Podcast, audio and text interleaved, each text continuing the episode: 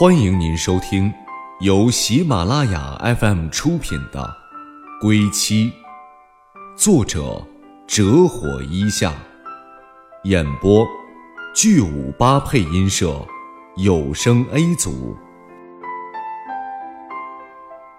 第三十四集。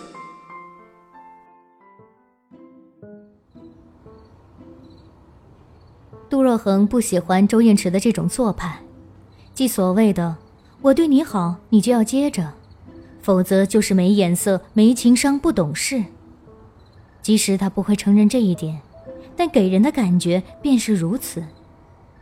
过去这么多年，周燕池还是没能改掉这种独断专行的性格，似乎骨子里已经就是这样。即使在过去几十年，也还是不会有多大的改变。但从另一方面，他又确实给予出去了他所能给予的一切。杜若恒对远恒的股份不感兴趣，但这是周燕池的心爱之物。从当初女儿的抚养权，到现在远恒的绝对处置权，杜若恒很怀疑，周燕池这么做是否有后悔过。他表面太云淡风轻，他不能摸准他的心里。饭后，周燕池主动洗碗，杜若恒在客厅转了一圈，无事可做。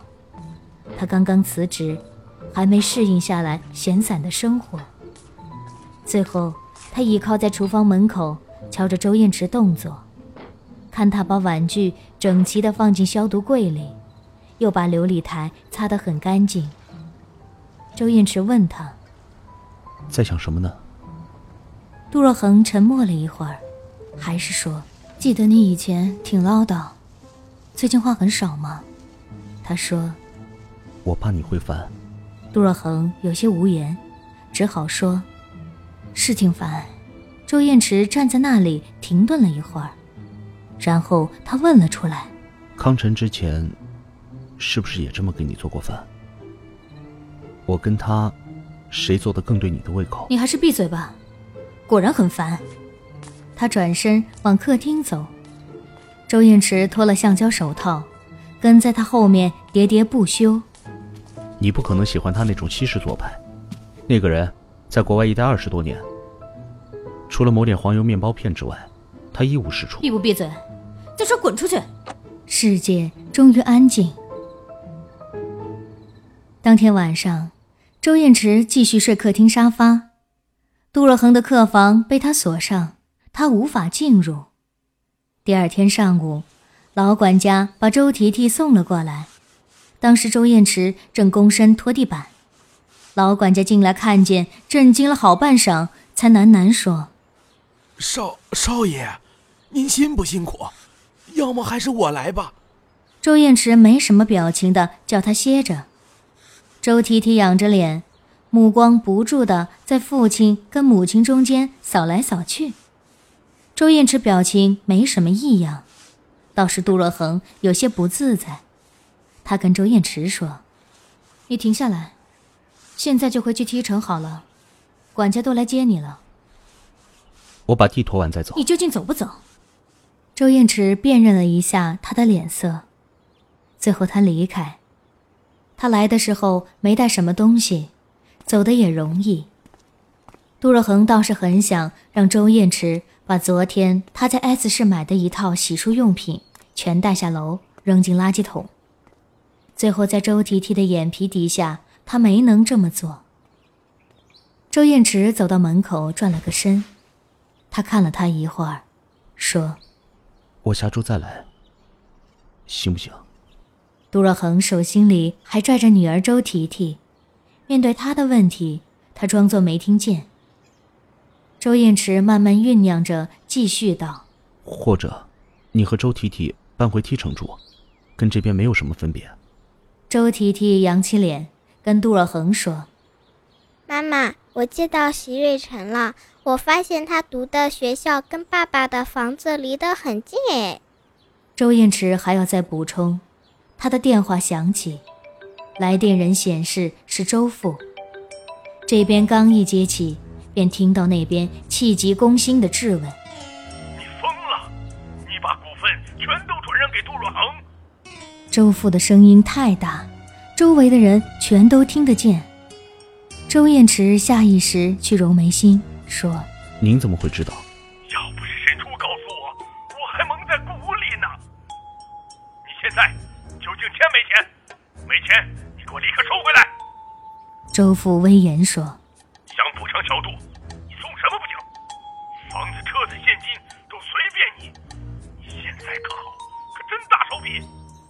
大一个远恒的控制权，轻轻松松的就给了一个女人。你让远恒的股东们怎么想？董事会的董事怎么想？你身为最高指挥者，怎么会做出这么不负责任的行为？”周燕池听完，淡淡说：“您在国外好好养老。”用不着操这么多心。周父愈发怒极：“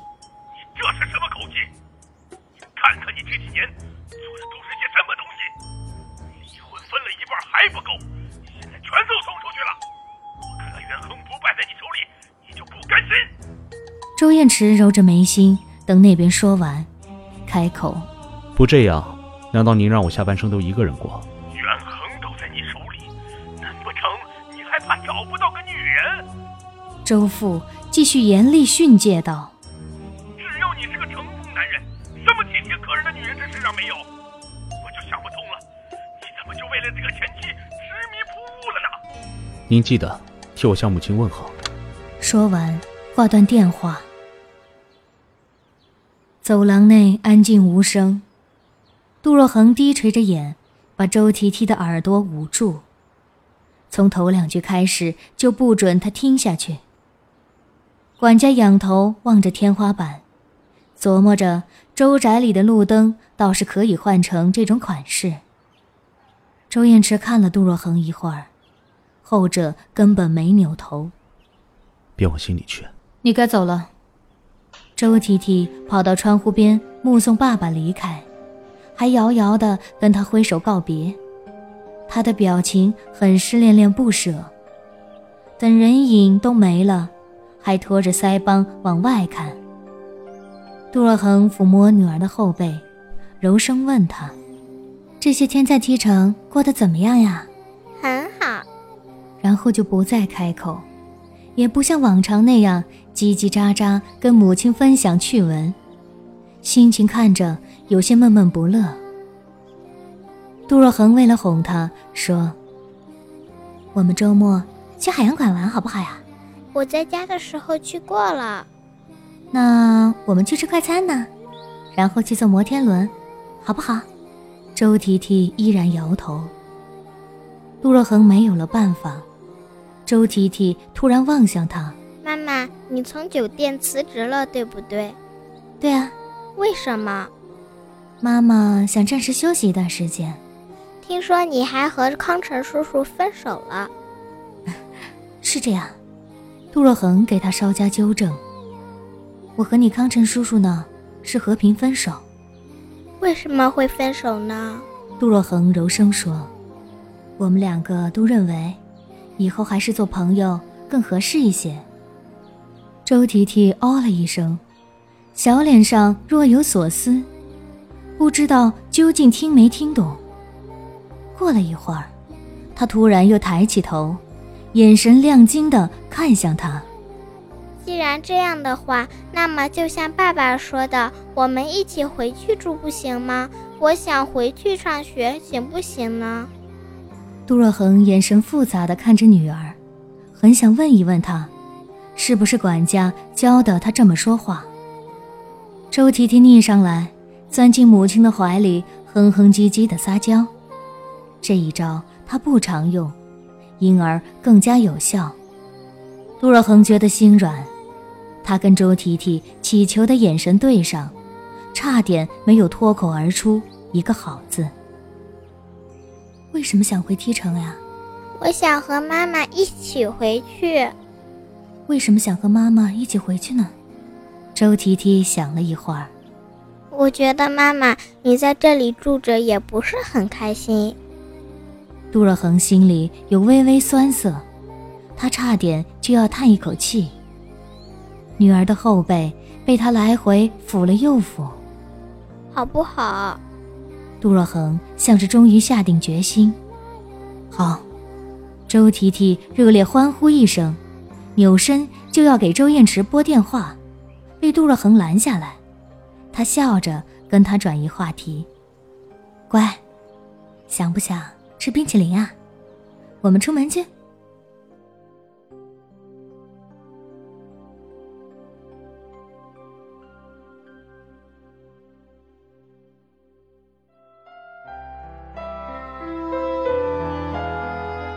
您正在收听的是由喜马拉雅 FM 出品的《归期》。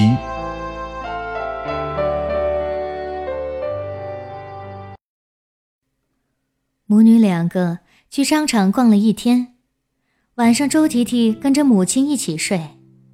他从今年春节开始学习独立自主，在 S 市的时候与母亲分居两室。等回到提城，却又固态复萌，每每都要求跟周燕池一个屋里睡。小女孩受到父亲百般纵容，被宠到没边的后果，就是在 S 市养成的好习惯，到了父亲那里，总是一下子全都消失。周燕池对女儿的教育，基本等于溺爱，康晨不能做到像那样子的纵容。周提提到底只是个七岁的小女孩，她的亲生父亲娇惯得她百依百顺，她也就不会像对其他人产生能超出像对周燕池那样的依赖。这里面有天性的血缘牵绊，也有后天周燕池滴水不漏的笼络。周燕池疼爱女儿的时候倍加刻意，他的想法很简单。他下意识地对这个孩子赋予极大心血，这就是他的眼中宝、心头肉。卧室里关了灯，周提提在被单底下滚到母亲怀里，两只脚挂在杜若恒的腰上，跟他说：“妈妈，爸爸很想你的。”杜若恒笑着去捏他的鼻根，说：“你怎么知道？”我就是知道嘛，爸爸一直在等着你回家。房子里你的东西都没动过，管家爷爷天天都打扫你以前用的衣帽间和梳妆台，没人能动一下，连爸爸摸的时候都很小心。周提提接着说：“而且卧室里的床，爸爸就只睡半边，我跟他一起睡的时候。”我俩一起睡半边，剩下的半边一直给你留着的。杜若恒在黑暗里能察觉到周提提目不转睛看过来的眼神。那，据你观察，爸爸表现的乖不乖啊？有没有早出晚归啊？周提提思索了一会儿，回答：“爸爸很乖，一直都没有漂亮姐姐跟着的。”周提提睡得很早，杜若恒睁着眼清醒到半夜。他在上午答应周提提，有一大部分是在照顾女儿的心理。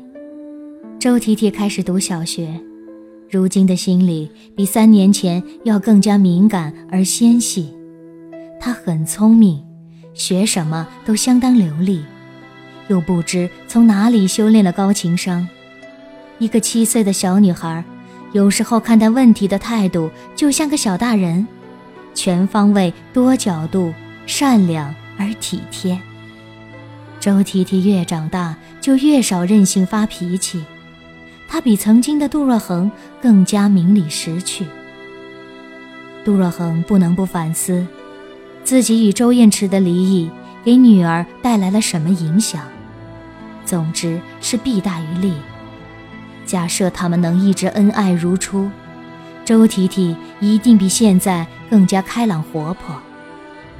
回提成，并不意味着两个大人之间的复合，而只是为了安抚周提提的心理。假如对周燕池的负面情绪已经能够消除大半，待在 S 市与待在 T 市也就没有什么分别。杜若恒想，反正。他已经做好了随时再离开 T 城的准备。他如今带着周提提回去，只是为了女儿的身心健康。不管周燕池未来做什么，他都不会再遭受到什么打击。如果他行为失德，到底让他在梯城再次失去尊严，他走就是。一旦没有任何期许，也就无所畏惧。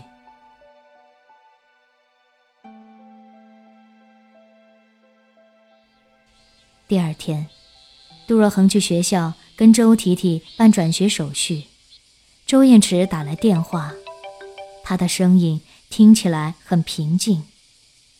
提提打电话告诉我，你准备带他回 T 市。提提太敏感，我打算这两天带他去儿童医院心理科看一看。我陪你一起。拜托，你千万别来添乱。周燕池隔了一会儿，像是有话要说。杜若恒抢先一步：“你别误会。”周提提才是想回 T 市的那一个，我只是过去陪读而已。提提希望的不止这些。我知道，但其他断无可能。他说的斩钉截铁，周燕池一时没有回话，然后他问他：“有什么需要帮忙的？”“没有。”“需不需要叫人去接你们？”“不用。”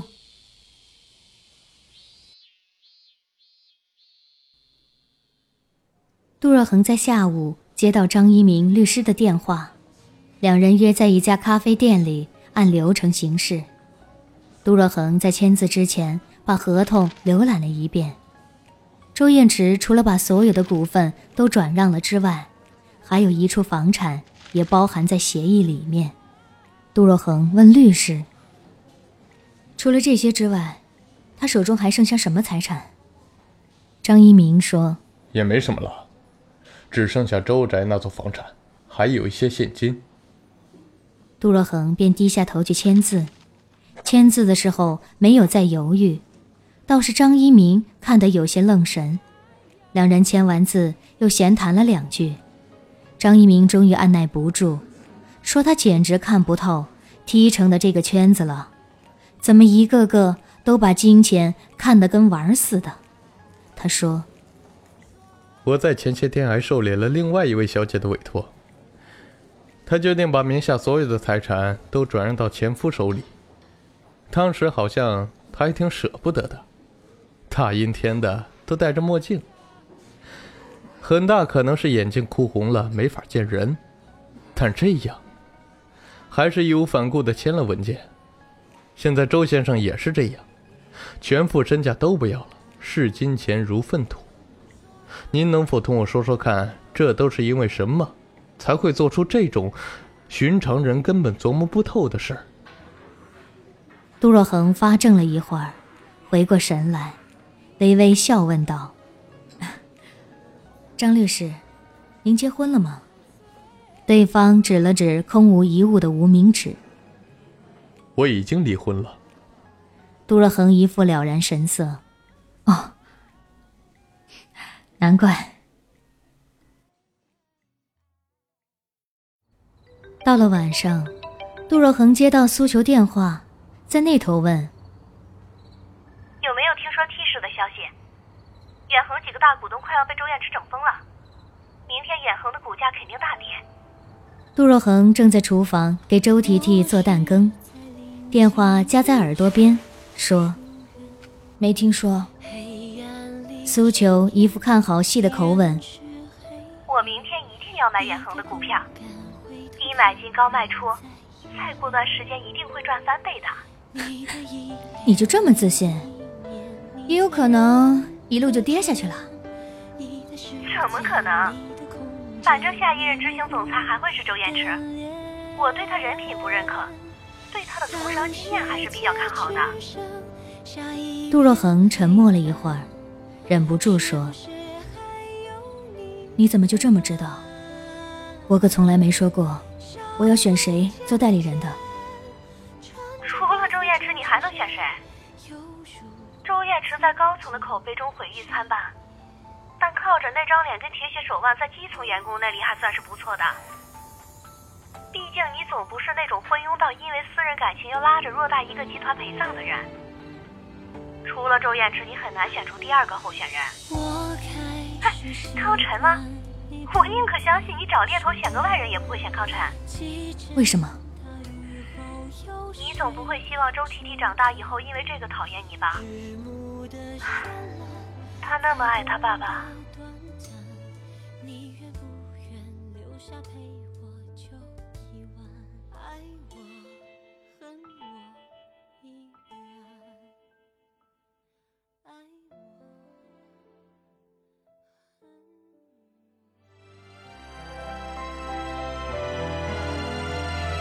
听众朋友，本集播讲完毕，感谢您的收听。